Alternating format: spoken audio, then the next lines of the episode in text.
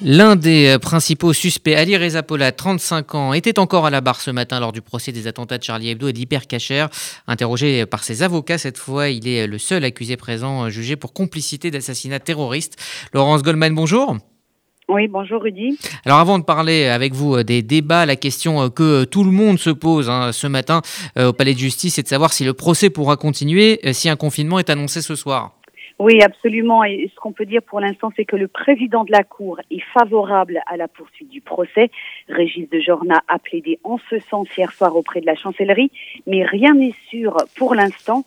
Selon une avocate des parties civiles euh, que j'ai interrogée ce matin, plusieurs éléments indiquent que ce procès pourrait être suspendu. Elle cite le procès du Mediator, de grande ampleur également, et qui a été interrompu pendant le premier confinement en mars dernier. De plus, en France, la justice est publique. Un procès, sauf décision contraire, ne peut se tenir qu'en, présence de public, ce qui posera problème, bien sûr, en cas de reconfinement général. Et puis, il y a les risques sanitaires avec le rebond actuel de l'épidémie. Les audiences se déroulent dans une salle fermée, difficile à aérer et qui peut donc très vite se transformer en cluster. Mais selon une autre avocate, le procès pourrait se poursuivre en dépit de la situation sanitaire, car, m'a-t-elle dit, certaines professions devraient pouvoir continuer à travailler. Suspense donc devant cette cour d'assises spéciale, un suspense qui devrait être levé d'ici demain matin, après les annonces d'Emmanuel Macron ce soir à 20h. Alors, je le disais en introduction, Ali Reza Polat était à la barre ce matin, interrogé euh, par ses avocats. Oui, euh, absolument, euh, euh, Rudy. L'audience a débuté ce matin avec l'interrogatoire par ses avocats d'Ali Reza Polat. Cet interrogatoire n'avait pu se tenir hier.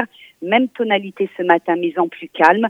Le principal accusé dans ce procès nie toujours toute implication et toute connaissance des projets terroristes de Koulibaly et des frères Kouachi.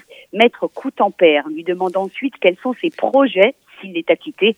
Rappelons que Polat a passé son temps à dire qu'il aimait l'argent, allant jusqu'à se vanter de ses exploits dans diverses escroqueries. Un rapport pénitentiaire souligne d'ailleurs que sa réinsertion, le jour où il sortira de prison, pourrait poser problème. Polat a du mal à répondre. Ouais, je vais me calmer, dit-il. Mais, insiste son avocate, concrètement, vous resterez dans les rails je vais me calmer sur le trafic de drogue, sinon ma mère va me prendre la tête, répond-il, des déclarations qui ont laissé la salle très dubitative. Le président évoque ensuite le cas de Jamel Bégal, expulsé de France vers l'Algérie en 2018. Jamel Bégal, qui est considéré par la justice comme le mentor des frères Kouachi, devait être entendu comme témoin, mais, explique le président, il est introuvable. Régis de Jorna propose alors de passer outre. Mais il est libre, demande maître Mesguer. Eux, oui, répond le président. D'autres témoins qui auraient également dû être entendus ne le seront finalement pas. Le magistrat cite un certain Abdelaziz Saïd, proche de l'un des accusés, mais dont la mise en examen a fait l'objet d'un non-lieu. En ce moment, un autre témoin est interrogé en visioconférence devant cette cour d'assises. Alors Laurence, une confrontation entre les accusés était prévue hein, initialement aujourd'hui. Elle n'a pas eu lieu. Qu'en est-il? Oui, euh, elle était initialement prévue ce matin, mais cette confrontation entre les accusés n'aura finalement pas lieu. Le président de la Cour vient de répondre à une question posée par Maître Corchia. Il estime qu'elle n'est pas nécessaire. Régis de Jorna qui a indiqué que les parties civiles pourraient à nouveau interroger les accusés, mais plus tard. Il faut dire que rien ne contraint le président à tenir cette séance, qui n'a rien d'obligatoire. Elle ne figure d'ailleurs pas au code de procédure pénale et dépend du pouvoir discrétionnaire du juge.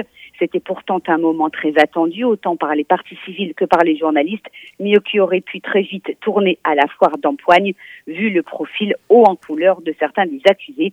Cet après-midi, c'est le préfet Gilles Clavreul qui déposera à la barre, à la demande de la LICRA. Gilles Clavreul était en janvier 2015 le DILCRA, le délégué interministériel à la lutte contre le racisme et l'antisémitisme. Au Palais de justice de Paris, Laurence Goldman pour RCJ.